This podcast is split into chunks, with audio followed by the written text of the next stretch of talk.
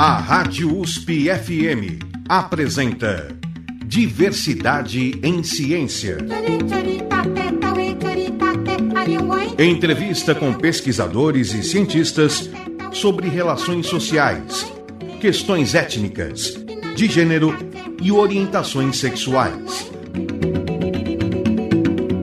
Para apresentar diversidade em ciência, Ricardo Alexino Ferreira. No Diversidade em Ciência de hoje, o nosso entrevistado é Jean-François Maia, professor da Universidade Concórdia, em Montreal, no Canadá. Ele é estudioso em política comparada e etnografia política. As suas pesquisas tratam de organização, da sociedade civil e movimentos sociais e também políticas trabalhistas na América Latina. Ele é cofundador da Rede de Estudos Latino-Americanos de Montreal e pesquisador do CELAC USP, Centro de Estudos Latino-Americanos sobre Cultura e Comunicação. No Diversidade em Ciência de hoje, Jean-François Maia irá falar sobre os trabalhadores vulneráveis e sobre as tra trabalhadoras domésticas no Brasil. Jean, é um grande prazer tê-lo aqui conosco. Muito prazer, professor Ricardo. É um muito prazer estar com você e ter essa oportunidade de conversar sobre esses temas de pesquisa que é, me fascina e ter a oportunidade de compartilhar com você algumas histórias. Pois é, você está aí em Montreal neste momento, né? Às 10 horas da manhã aí. Ah, e está muito frio? Não, ainda não. Na verdade, aqui em Montreal é o final do verão. Mas para a gente, o final do verão, então, tudo é relativo, né? Final, final do verão quer dizer que vai fazer 23 graus, mais ou menos, é, no final do dia, mas durante a noite a gente está com 14 graus. E para nós, é bom, é tempo bom, né? Então, tudo é relativo, na verdade. Pois é, eu li muito sobre o, os trabalhos que você tem, já publicou, e o que me chamou a atenção é que você, quando se refere às empregadas domésticas brasileiras, você desenvolveu um trabalho ah, na, na entidade né, das empregadas domésticas e você fala que teve o prazer de ah, poder trabalhar né, com pessoas tão queridas, alguma coisa assim. Isso me chamou muita atenção porque você coloca isso no seu currículo ah, da universidade. Ah, da universidade, né? Ah, me fala como é que se dá, como é que se deu esse contato com as empregadas, as trabalhadoras domésticas? É, esse contato, né, e na verdade uma coisa importantíssima para mim falar desse tema, né, porque esse contato, na verdade foi um contato acidental, né. Eu comecei a trabalhar sobre essa questão do trabalho doméstico porque eu percebi que na literatura acadêmica, na li literatura é, especializada deste tempo, eu estou falando aqui dos anos mais ou menos até os anos 2015, 2016, 2017, né? Na literatura acadêmica, o tema das trabalhadoras domésticas existia bem pouco. Primeiro, a outra coisa é que, em geral, esse trabalho era um trabalho relativamente descritivo, o, o qual é normal, né? Por, por ser uma categoria eh, pouco estudada em geral, os especialistas, os acadêmicos apresentavam um, um, um, um trabalho mais bem descritivo, é, existia pouca análise. Ah, bom, com a exceção de algumas colegas, amigas, lá no Brasil em particular, que estavam já fazendo um trabalho impressionante, mas em geral essa categoria era pouco conhecida e para mim me chamou a atenção, sobretudo por ter uma experiência de vida. A gente já tinha uma experiência de vida eh, morando no Brasil, a gente teve a oportunidade de morar lá em São Paulo, no Rio de Janeiro, em Brasília, em algumas ocasiões, né, por eh, um bom tempo, e a gente percebeu neste contexto a importância do trabalho doméstico na vida do dia a dia das pessoas.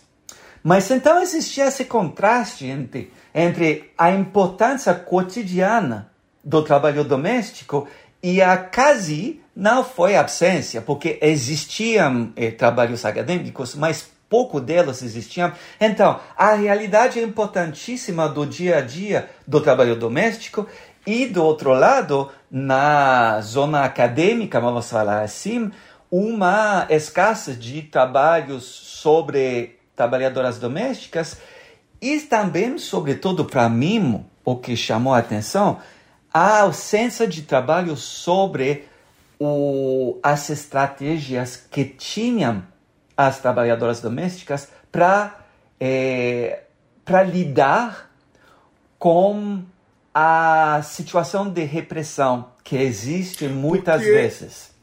Porque na sua pesquisa, né, você trabalha, quando você se refere à América Latina, você trabalha com o Brasil e com o México, né? Ah, o trabalho doméstico, quando você fala trabalhador, trabalhador doméstico, é, você faz um recorte para a questão de gênero, né? Trabalhadoras Sim. domésticas. Ah, o porquê dessa escolha? Porque assim, nós temos os trabalhadores domésticos também, né? Assim como as trabalhadoras. O porquê o recorte de gênero nesse sentido? Com certeza. É, então, esse, esse recorte existe porque, por exemplo, no caso do Brasil, né? Trabalhadoras domésticas ou trabalhadores domésticos em geral, né? São, a gente acha mais ou menos 6,5 até 7, provavelmente 7 milhões de pessoas, né?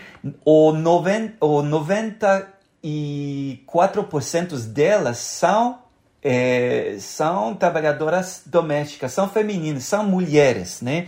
O resto são homens. Então, na verdade, para mim, para muitos colegas, é, a realidade do trabalho doméstico é uma realidade de mulheres. Né? E, e o trabalho doméstico também sendo a, a maior fonte de emprego das mulheres brasileiras. Né? Então, e, e também das mulheres brasileiras eh, negras. 64% das trabalhadoras domésticas são, eh, são, são eh, afrodescendentes, né? E então, para mim em particular, e hum, pelo mundo acadêmico em geral, acho que esse, esse tema do trabalho é, doméstico é um tema importantíssimo, mas percebido através dessa perspectiva do trabalho feminino, né? E por exemplo, a, a, o trabalho doméstico ele está muito marcado pelo histórico de escravização no Brasil. Verdade. Né? A gente sabe que no processo de escravização ah, no Brasil nós tínhamos as mucamas, né? que eram a, as, aquelas a, trabalhadoras não remuneradas, exploradas, né? Ah, e que ficavam nas casas, né? dentro das casas tra, eh, trabalhando. Ah, você acha que essa herança ah, ela ainda é persistente? Sim, e, e, e, na verdade não é só uma impressão ou uma, uma, uma perspectiva, né? na verdade esse trabalho doméstico é uma continuação direta desse trabalho, é, dessa escravização, né? E, e, e de fato eu a gente vai falar desse tema, mas eu eu estou trabalhando em conjunto, em parceria com o Sindicato das Trabalhadoras Domésticas do município de São Paulo e elas justo faz é, duas semanas, né, fizeram um ato de resistência em contra e vários atos através dos, dos passados meses em contra do trabalho é, análogo a, ao trabalho escravo, né? Por quê? Porque a realidade de muitas trabalhadoras domésticas é uma realidade de trabalho difícil, duro, mas também para muitas delas esse trabalho doméstico é um trabalho que é realmente bem parecido a um trabalho escravo, o que quer dizer que as, as trabalhadoras domésticas recebem bem pouco, recebem, se recebem e, e não recebem dinheiro para é, não muitas, de, muitas delas recebem uma cama para dormir, um pequeno lugar para dormir, uma, um pouco de comida, acabou, né? E elas não têm capacidade de é, elas acham que não têm capacidade de negociar essa uma mudança na vida delas e ficam nessa situação de escravização, né? Então esse tema do trabalho escravo é um tema é, central da luta dos sindicatos de trabalhadoras domésticas, da federação também existe uma federação é, de organizações, né, de trabalhadoras domésticas, a FENATRAD, e esse tema representa um tema central porque, sobretudo, a partir do ano 2020, com a Covid, a pandemia, etc., etc., a gente podia observar um, um, uma forte tendência né, um aumento do trabalho análogo ao trabalho escravo. Né?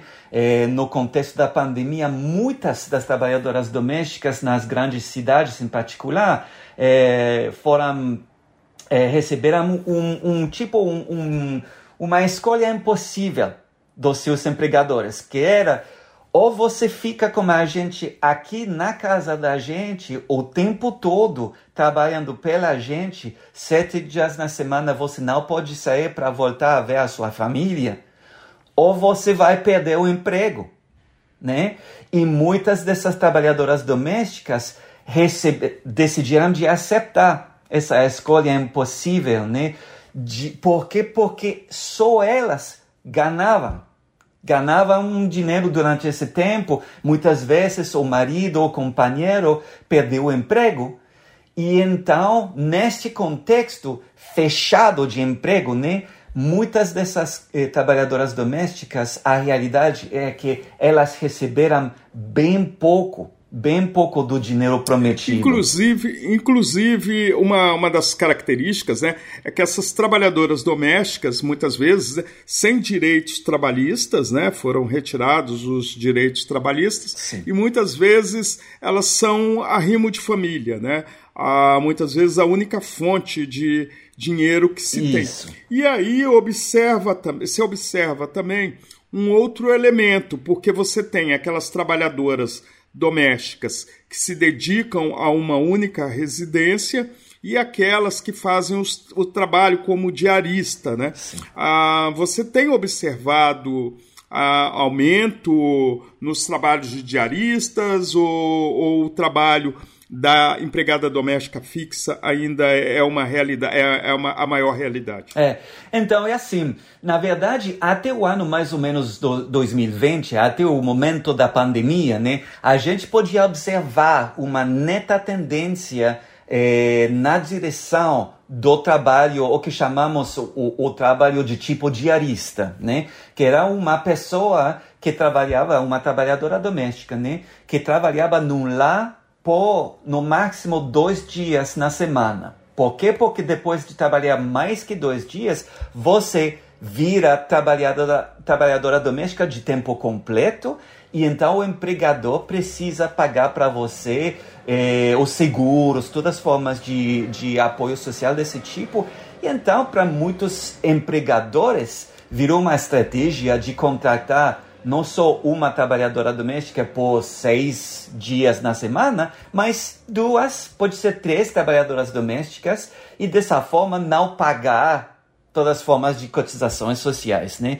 Do outro lado, para muitas trabalhadoras domésticas, virar diarista era uma estratégia para lidar com as várias pressões da vida, né? Às vezes fica um pouco mais um pouco mais é, fácil ter um trabalho menos é, fechado ao nível dos horários, né? ter um pouco mais flexibilidade, decidir que, oh, não, nessa semana eu vou trabalhar quatro dias na semana porque eu preciso acompanhar a minha filha, né, é, para ver o doutor, etc, etc, um médico, né?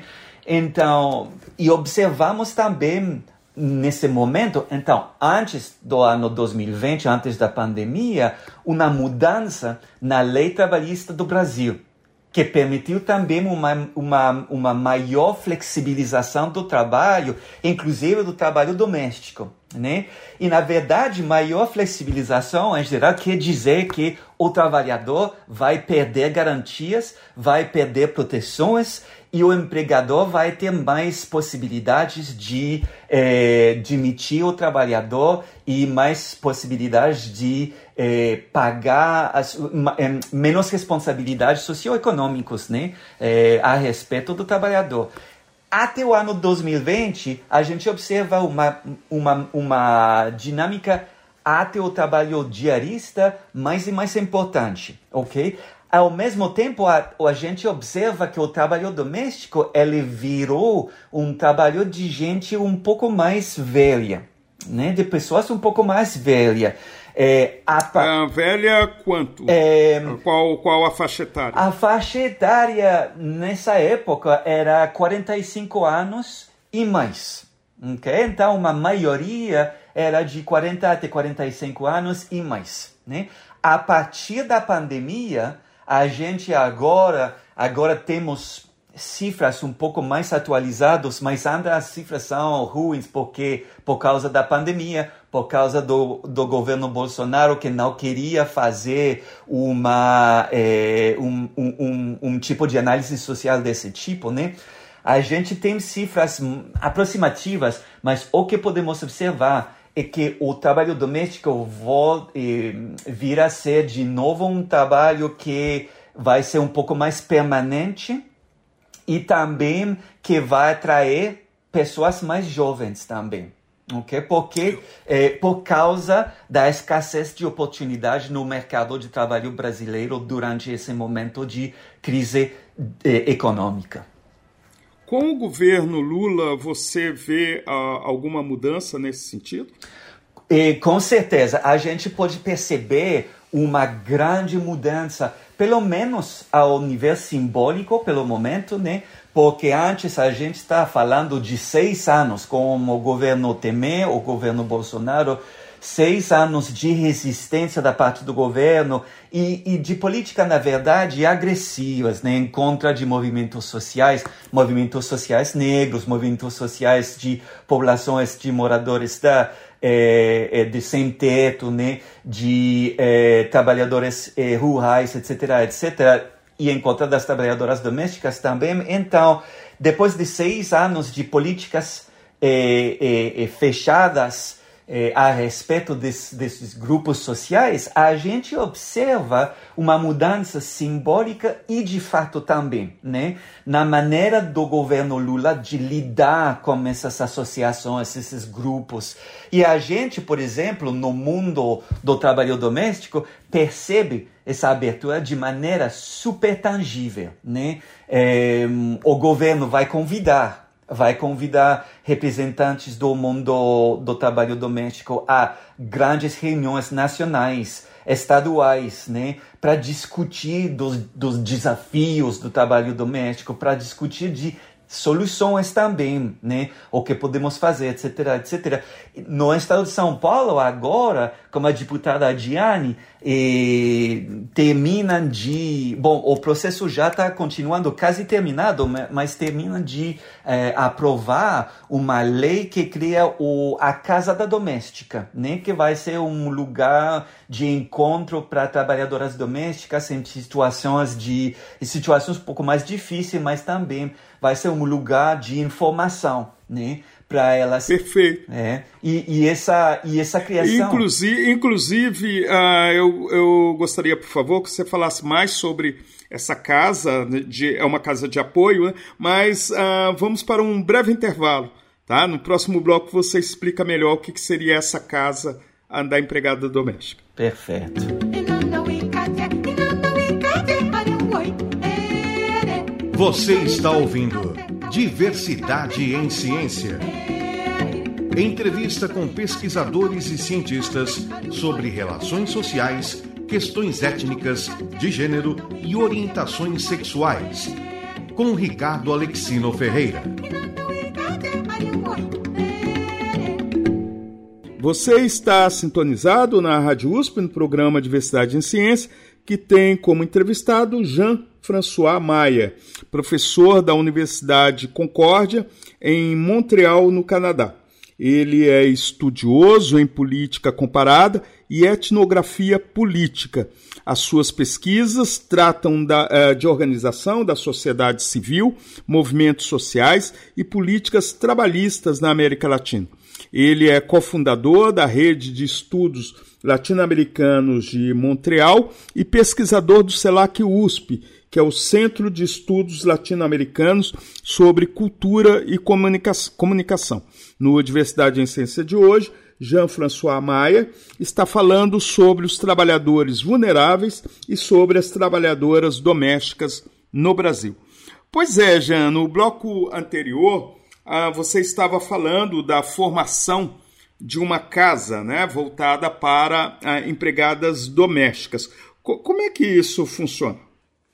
Então, esse, esse ainda é um projeto de lei da deputada Regiane do PSOL, né, no, o, ao nível estadual do, do estado de São Paulo. Essa casa da doméstica realmente funciona como um, vamos falar assim, um, um centro de apoio, um centro de informação, né? A gente pode observar que esse projeto, que é um projeto apoiado por muitos setores da sociedade civil, é, e, e, e, vários movimentos sociais, vai servir como é, centro de informação e de orientação é, pelas trabalhadoras domésticas e também centro de apoio para trabalhadoras domésticas em situações de é, difíceis, de crise, etc, etc, né? E um projeto. O que você chama situações difíceis? Então, é, trabalhadoras domésticas, é, elas enfrentam no dia a dia uma realidade que pode ser uma realidade é, uma realidade delicada, né? Uma realidade caracterizada por muitas formas de eh, opressão e de violência, né? E, e essa violência existe no eh, local do trabalho, muitas vezes, Violência não quer dizer, eh, prof. Ricardo, não quer dizer sempre eh, violência física, né? Mas ela pode ser violência psicológica, né? Eh, por exemplo, tipo xingar, tipo intimidação, etc, etc. Assédio moral. A, assédio moral, exatamente, né? E essa, essa dimensão da violência existe muito, existe muito no contexto do, o, do trabalho doméstico, né? Mas existe também o, a violência financeira, né? que é a trabalhadora doméstica não receber o, a quantidade prometida, uh, o, o, o soldo prometido, né? E, e o empregador eh, procurando várias estratégias para não fazer os, os eh, para não pagar as quantidades exigidas pela lei do trabalho, né? Eh, por exemplo, em todas essas proteções sociais, né? fundos de garantias, etc, etc.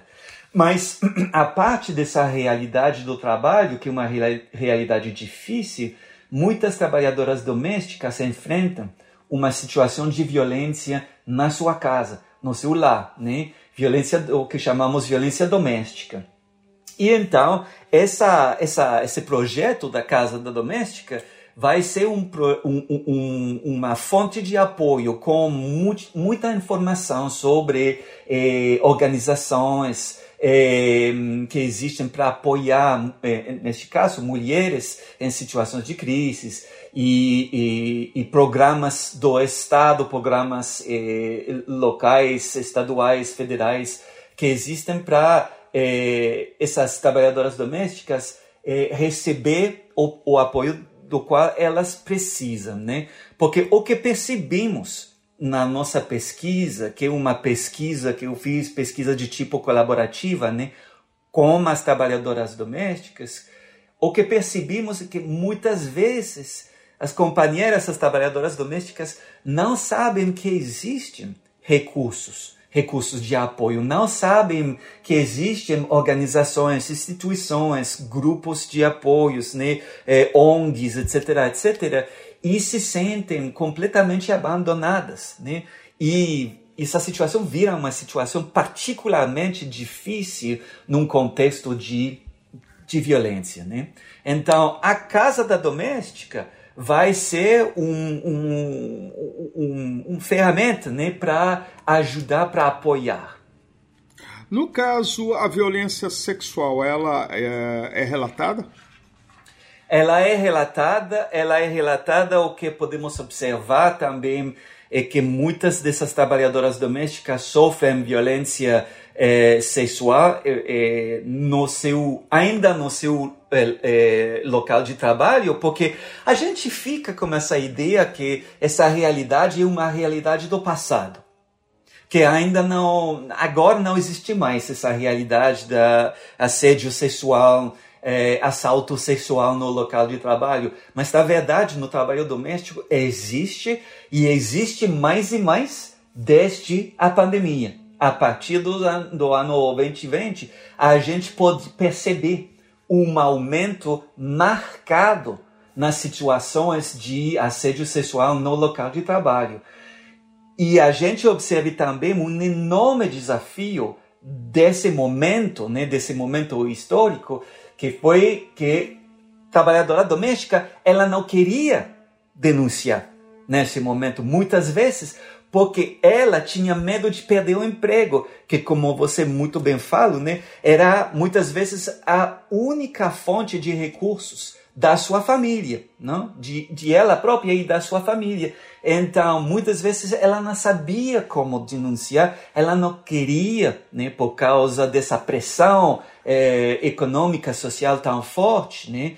E, e agora podemos ver uma mudança com a mudança do governo federal e, e com a, a, o, o, final da, da, da, da pandemia, mas ainda para muitas trabalhadoras domésticas, denunciar, falar, falar mesmo de assédio sexual, de violência sexual eh, no local do trabalho ou no celular, né? Na, seu, na, na, na casa dela, fica um desafio enorme. E elas não sabem para onde ir para falar dessa, dessa violência. Em geral, o que eu observo na minha pesquisa que um, um, uma, uma possibilidade, um, quase uma das únicas possibilidades para a trabalhadora doméstica de falar dessa realidade é de falar com pessoas do sindicato.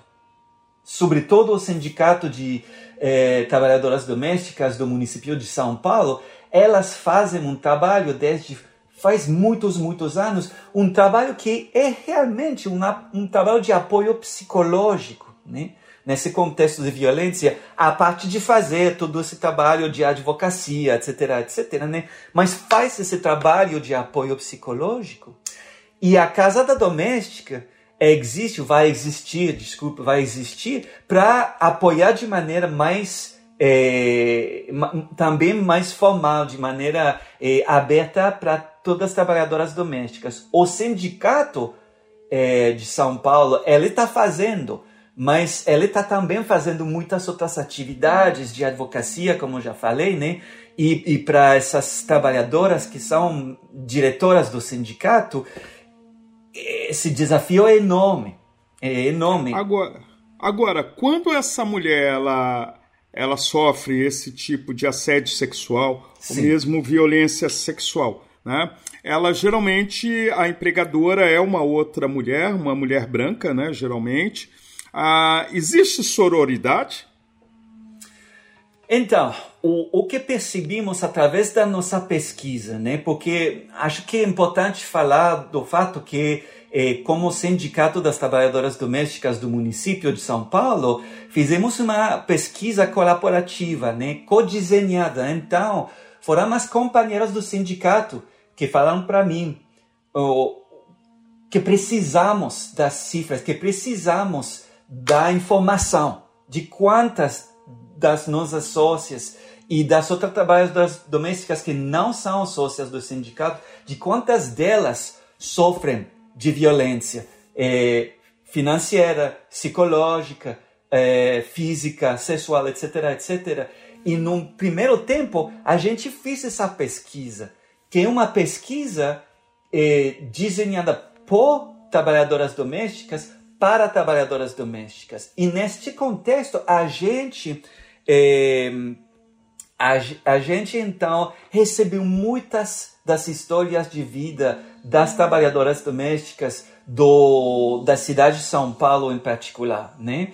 E o resultado da pesquisa, um dos resultados da, da, da pesquisa é que, então, ainda existe, existe muito essa violência física, sexual, existe de maneira é, mais intensa do que existia antes, né?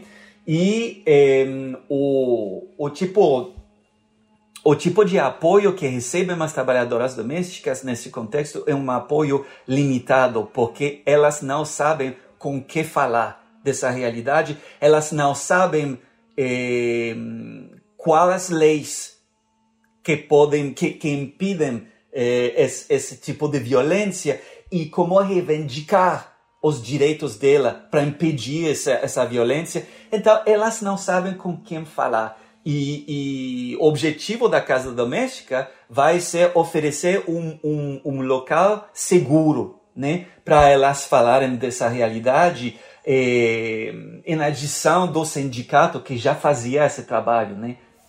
A empregadora, que também é, é chamada aí de patroa, hum. ah, ela, ela toma alguma atitude quando a empregada doméstica ah, denuncia que as Sim. pessoas, os homens da casa eh, estão assediando? Sim, é, desculpa que eu não respondo completamente a, a, a primeira pergunta. Mas então, não, e a gente pode ver que no contexto da violência, a violência financeira e psicológica no, no local de trabalho, o que chamamos local de trabalho doméstico, né?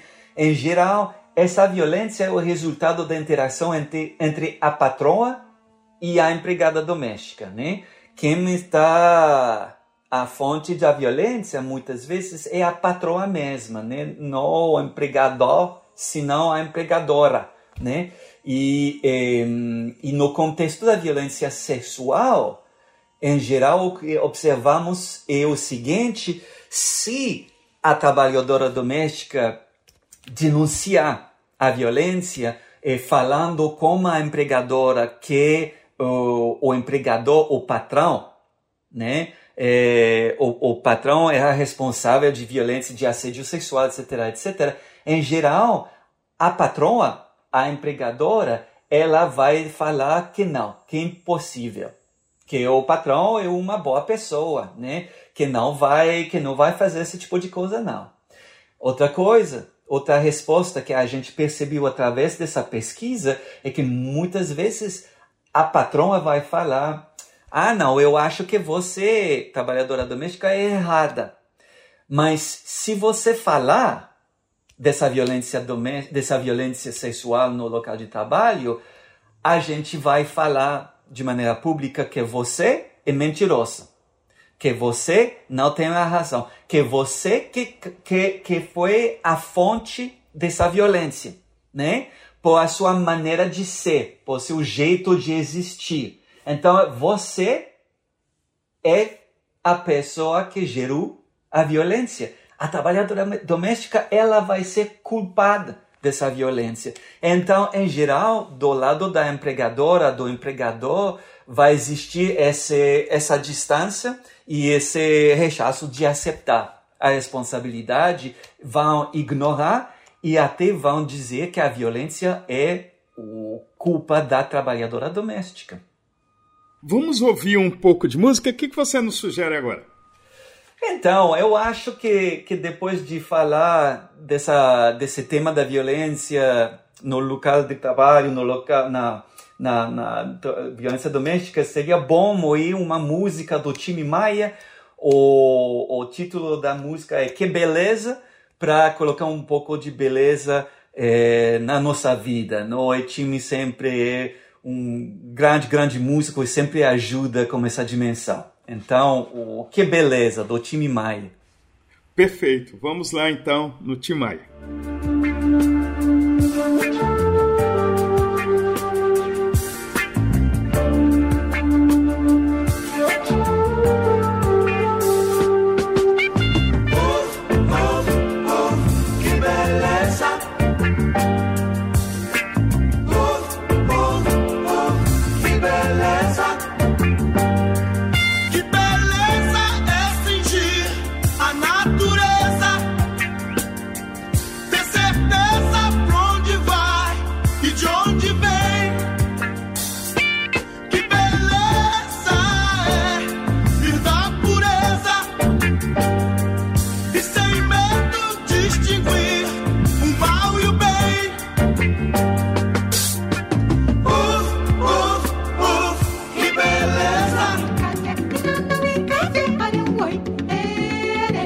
Você está ouvindo Diversidade em Ciência.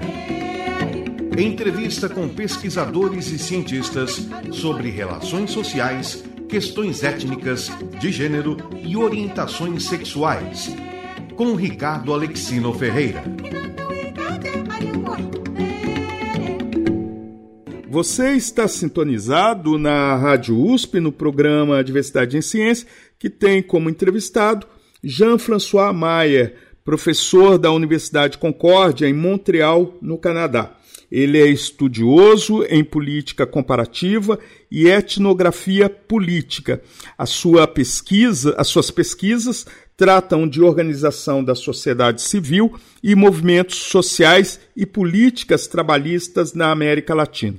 Ele é cofundador da Rede de Estudos Latino-Americanos de Montreal e pesquisador do CELAC USP, que é o Centro de Estudos Latino-Americanos sobre Cultura e Comunicação.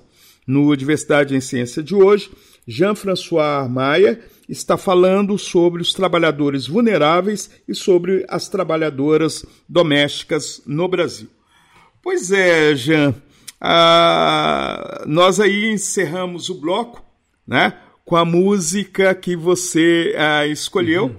uh, que é do, do, do Tim, Tim Maia, Maia, né? E você disse que estava escolhendo essa música justamente para dar um pouco de leveza, uhum. né? Uh, você acha que o trabalho doméstico ele pode alcançar algum dia esta leveza?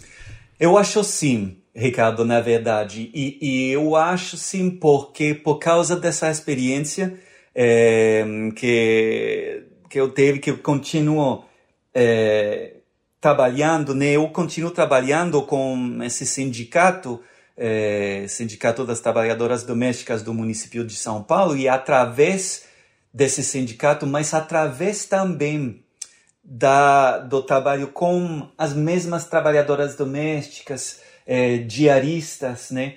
Eu posso ver que existe uma, uma energia, existe uma determinação nessa categoria do trabalho eh, para lutar a favor realmente do, da implementação completa dos direitos trabalhistas delas e a favor para lutar a favor do respeito, porque se tem uma categoria uma categoria trabalhista no Brasil que não é, recebe o respeito devido a essa categoria, né? a categoria das trabalhadoras domésticas. Mas através do trabalho delas, do trabalho do dia a dia das trabalhadoras domésticas, trabalho digno, né?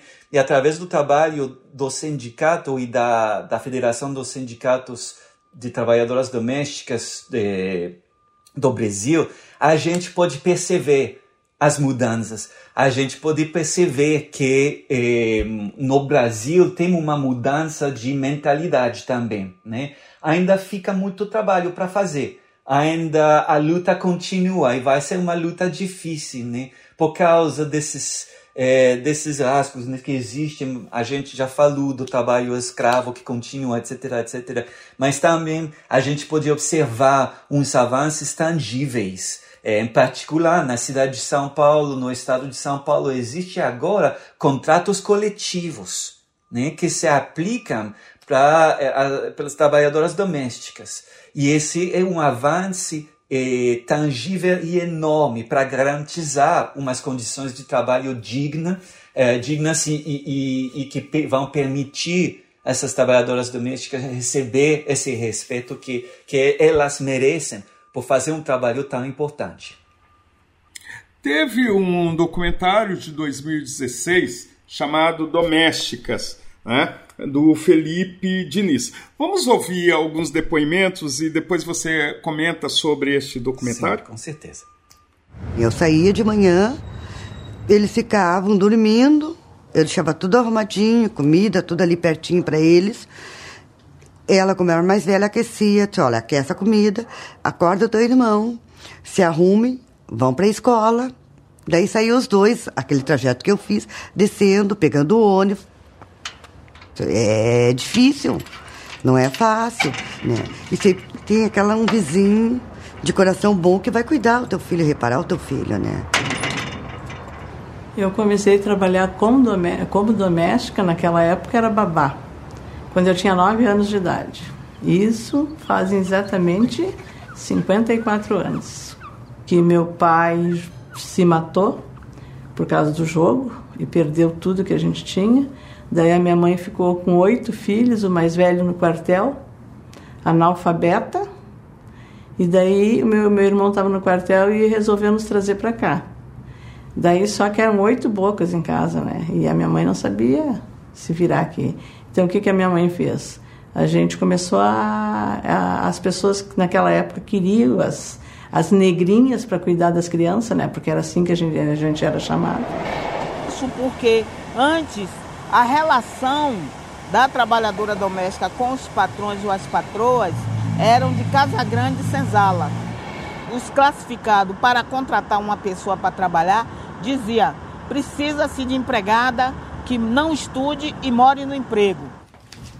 A gente tinha louça separada, o banheiro era lá nos fundos, sem chuveiro, era banho frio. A comida não era a gente que se servia, a comida era servida pelo dono da casa, pela dona da casa. Se tu tinha fome, o problema era teu. E fui crescendo, é, veio a adolescência tal, e depois chegou a minha idade adulta, que eu percebia que os trabalhadores e trabalhadoras tinham direito, tinha folga aos domingos, nos feriados, tinha salário. E eu ficava eh, me perguntando por que, que as domésticas não tinham direito. E por isso que eu entrei no movimento das domésticas na década de 80. E eu lembro que a minha família, que eram meus tios, tias, cada vez que eu perdi o emprego por causa do movimento, eles diziam que eu estava perdendo meu emprego por uma luta que não ia, não ia dar em nada.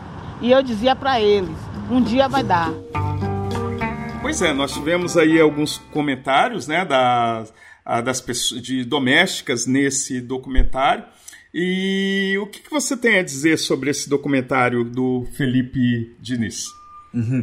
Então, Ricardo, eu acho esse documentário uma uma produção um, importantíssima, porque um, acho que pela primeira vez essa produção, esse filme, esse documentário mostra de maneira clara a trajetória típica do trabalho doméstico de eh, eh, várias pessoas, né? A realidade do dia a dia delas e também o, na, o, o, na maneira de existir das trabalhadoras domésticas no contexto eh, privado do local de trabalho doméstico, né?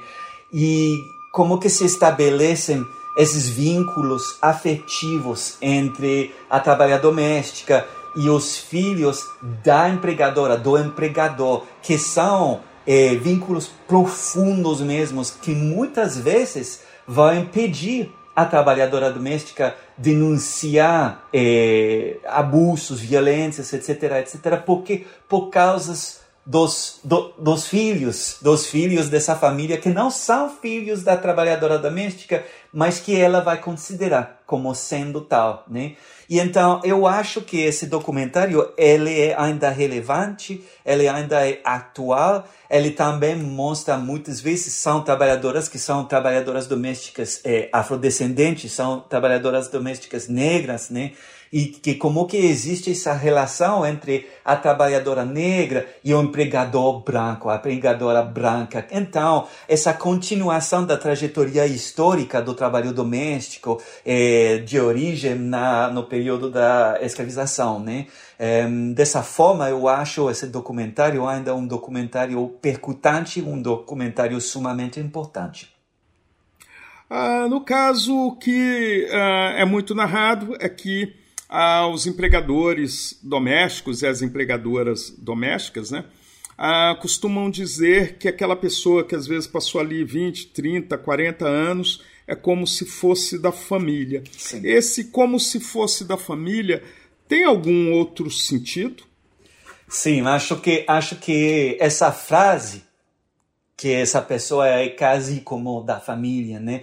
É uma frase que foi utilizada tantas vezes para tirar direitos. das, das trabalhadoras domésticas, para fazer que as trabalhadoras domésticas, que ao final do dia não têm acesso aos seus tra direitos trabalhistas, mas também aos seus direitos humanos, né? Então, de uma forma e uma frase de carinho, né? Então, você é casa da família, quer dizer que você é bem bem bem da gente, bem bem parte da família.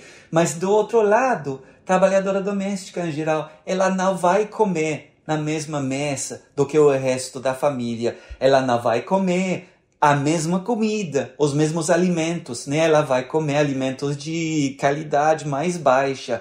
Ela não tem como, é, ela tem, não tem como dizer, como exprimir essas é, é, os seus problemas, os desafios personais, ou do trabalho, né? Então ela fica como eh, numa numa situação de segunda zona, de segunda zona de importância na família, mas sobretudo o que essa essa frase, né, vai é, vai ficar pouco claro é que é, o que essa frase vai ocultar é que a trabalhadora doméstica, ela não é da família e nunca vai ser da, da família porque ela é uma trabalhadora. Ela é uma trabalhadora fazendo o seu trabalho num contexto particular, no contexto doméstico, mas a realidade dela é que ela é uma trabalhadora e ela não vai querer ser parte da família. Ela já tem uma família própria, né? Ela não vai querer é, é, é, ser parte da família do empregador, não. Ela quer fazer o trabalho de maneira digna, fazer o trabalho bem, receber a compensação financeira digna e justa e, eh, e, e aproveita do, dos trabalhos eh, trabalhistas dela, pronto. Né? Então, essa frase é fonte de muita confusão e também, eh, o Ricardo, essa frase é fonte de muitos abusos também. No caso, as empregadas domésticas que dormem no trabalho, Sim. né? Ainda persiste aqueles lugares minúsculos para ela para que ela possa descansar? Sim. Dormir? É, a gente, se ainda existe, Ricardo, e, e, na verdade sempre essa mesma realidade que continua, né? O, mas as cifras, as estatísticas que a gente tem a respeito dessa realidade são cifras distorcionadas, são estatísticas distorcionadas. Por quê? Porque agora é, tem poucos empregadores que vão que revelar, né, que vão que dizer que eles eh, empregam trabalhadora, uma trabalhadora doméstica de maneira contínua e que a trabalha vai dormir no trabalho, né? Por quê? Porque essa pode ser fonte de, de novo, fonte de muitas responsabilidades jurídicas, né? E financeiras. Então, essa realidade, ela é ocultada muitas vezes. Então, não temos cifras. As cifras oficiais, elas falam que existe menos do 10% de todas as trabalhadoras domésticas que dormem no emprego, né? Na verdade, as cifras exatas falam de 5%, entre 4 e 5, só que nós, eh, do, desse, desse, no, no contexto né, da luta pelos direitos da, das trabalhadoras domésticas, nós sabemos que a, a realidade, ela é, na realidade, tem muito mais trabalhadoras domésticas que, que, que, que moram no emprego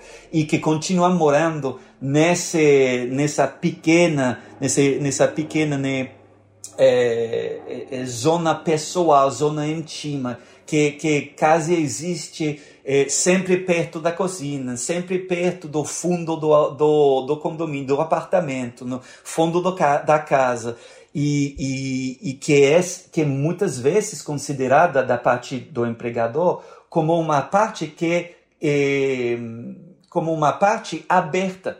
Então, o empregador, a empregadora, ele ou ela acha que tem acesso à trabalhador, trabalhadora doméstica, mesmo elas é, sendo dormindo, mesmo ela é, terminar com as horas de trabalho oficial do dia, dormir no emprego é uma fonte de opressão, Ricardo.